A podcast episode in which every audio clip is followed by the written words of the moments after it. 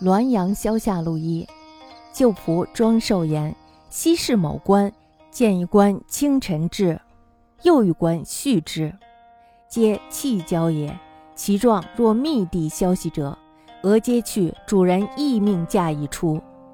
我过去的一个老仆人庄寿，他就说了：“他说以前服侍的某一位官员，有一天呢，天快亮的时候，这个老仆人他就看见。”一个官员来了，来找他以前服侍的这个主人。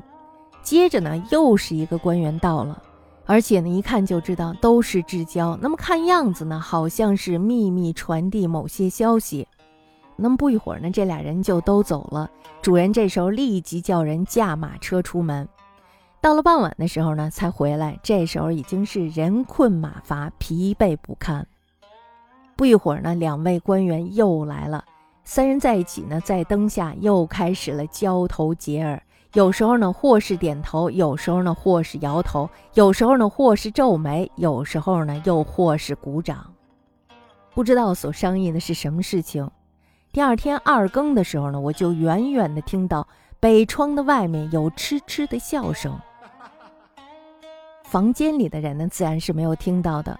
正在疑惑之间，忽然听到有人长叹一声，说：“唉，何必如此？”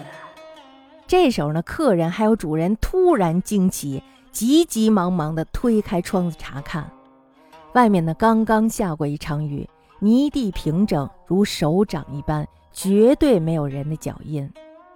那么这时候大家就都怀疑了，我到底是不是在说梦话？我当时呢，因为主人吩咐不要偷听，所以呢，我就避在南房屋檐外的花架下，根本没有睡，也不曾说什么。最终呢，也不知道是什么缘故。